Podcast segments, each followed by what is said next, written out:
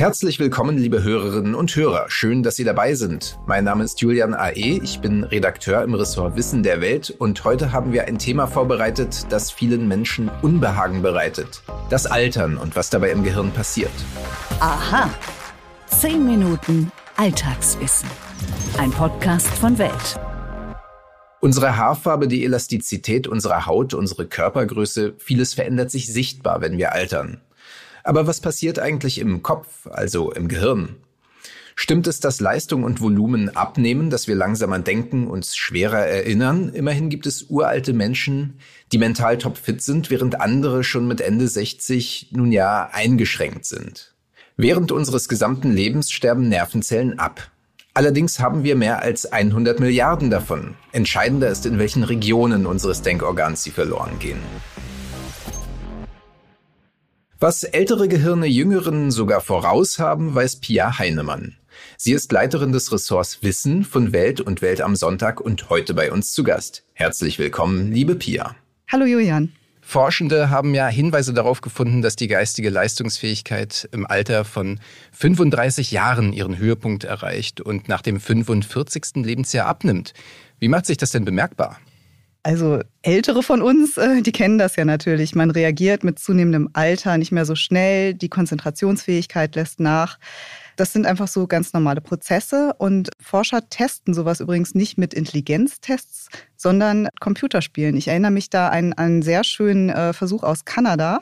Da wurden verschiedene Teilnehmer aus unterschiedlichen Altersgruppen gebeten, ähm, ja, so ein Ballerspiel am Computer zu spielen. Und die Forscher haben dann gemessen, wie schnell die verschiedenen Altersgruppen reagiert haben.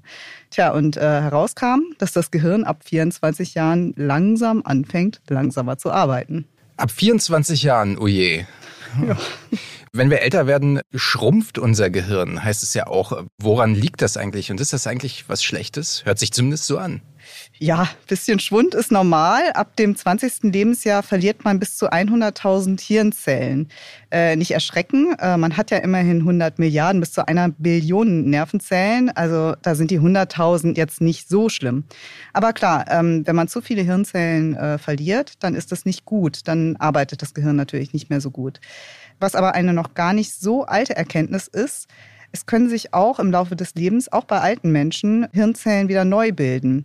Deswegen äh, nie aufgeben und nicht verzweifeln. Und vor allen Dingen sollte man auch immer im Kopf behalten, dass nicht die Zahl der Hirnzellen unbedingt so entscheidend ist, sondern vor allen Dingen die Zahl der Verbindungen, der sogenannten Synapsen. Wenn man davon viele hat, dann können mehr Hirnzellen verloren gehen. Ah, okay. Wie kognitiv leistungsfähig Menschen überhaupt sind, ist ja extrem individuell. Manche Menschen schreiben selbst im dreistelligen Alter noch Bücher oder ähnliches. Welche Rolle spielt denn dabei die genetische Veranlagung?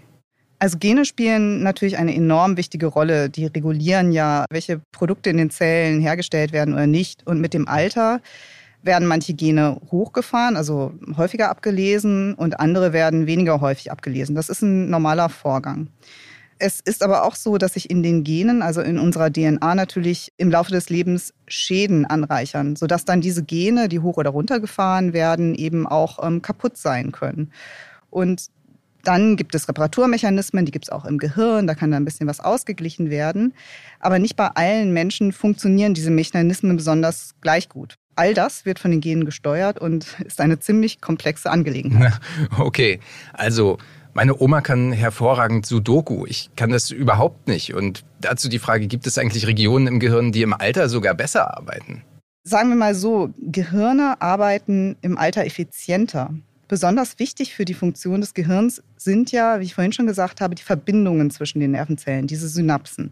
Wenn wir davon viele haben, arbeitet das Gehirn besonders schnell und gut. Man kann sich das ähm, so ein bisschen vorstellen wie ein Netz von Straßen, wo viele Kreuzungen sind. Und die Straßen, die besonders häufig genutzt werden, die werden immer besser ausgefahren und dann fallen die Kreuzungen weg im Laufe der Zeit. Dann gibt es also ganz schnelle Verbindungen, wo ganz schnell Informationen hin und her geleitet werden können zwischen den Nervenzellen. Das ist also die Effizienz, die mit dem Alter kommt. Wichtig ist auch, äh, man kann im Alter neue Verbindungen knüpfen, wenn wir zum Beispiel lernen.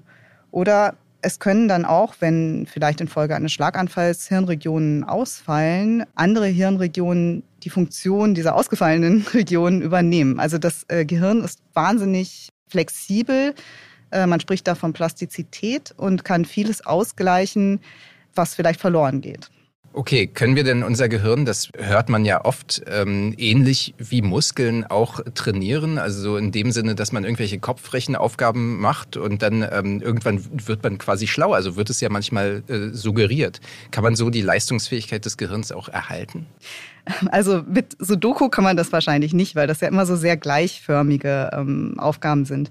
Aber wenn wir jetzt nochmal bei dem Bild des Straßennetzes bleiben.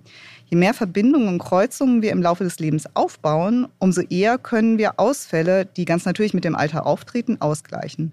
Und solche Verbindungen baut man am besten auf, indem man immer wieder etwas Neues lernt, also ungewohnte Sachen macht, sich nicht immer demselben Trott äh, verschreibt, rege im Kopf bleibt letztlich. Und ähm, Ärzte empfehlen deswegen auch, ähm, dass man möglichst auch im hohen Alter sozial aktiv sein sollte. Denn wer viel mit anderen Menschen zu tun hat, der aktiviert natürlich viele verschiedene Regionen im Gehirn und sorgt damit auf den Straßen sozusagen dafür, dass wieder neue Kreuzungen gebaut werden, dass wieder der Verkehr in verschiedene Regionen fließt und so das Gehirn dann ja jung bleibt und flexibel bleibt.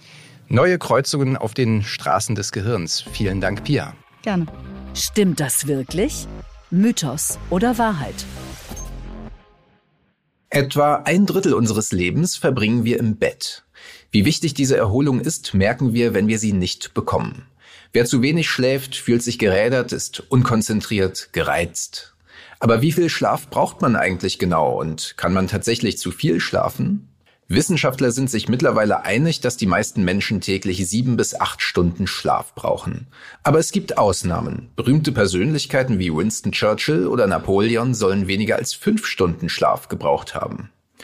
Allerdings ist die Schlafqualität viel wichtiger als die reine Schlafzeit. Also, wer besser schläft, ist früher wach und leistungsfähig.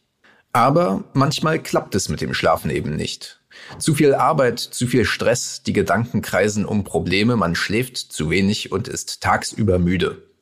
Die gute Nachricht, man kann zu wenig Schlaf nachholen. Das belegt unter anderem eine Studie des amerikanischen Schlafforschers David Dingus und seiner Kollegen von der University of Pennsylvania. Wer nach kurzen Nächten richtig ausschläft, ist also wieder ganz der Alte oder die Alte. Aber warum hängt man dann manchmal vollkommen durch, obwohl man richtig lange ausgeschlafen hat? Kann man zu viel schlafen? Kurze Antwort, nein.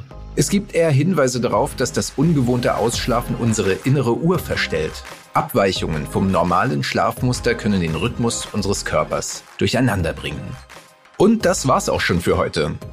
Wenn es Ihnen gefallen hat, abonnieren Sie uns überall, wo es Podcasts gibt und lassen Sie uns bitte eine Bewertung bei iTunes und Spotify da. Fragen, Anregungen und Kritik an wissen.welt.de.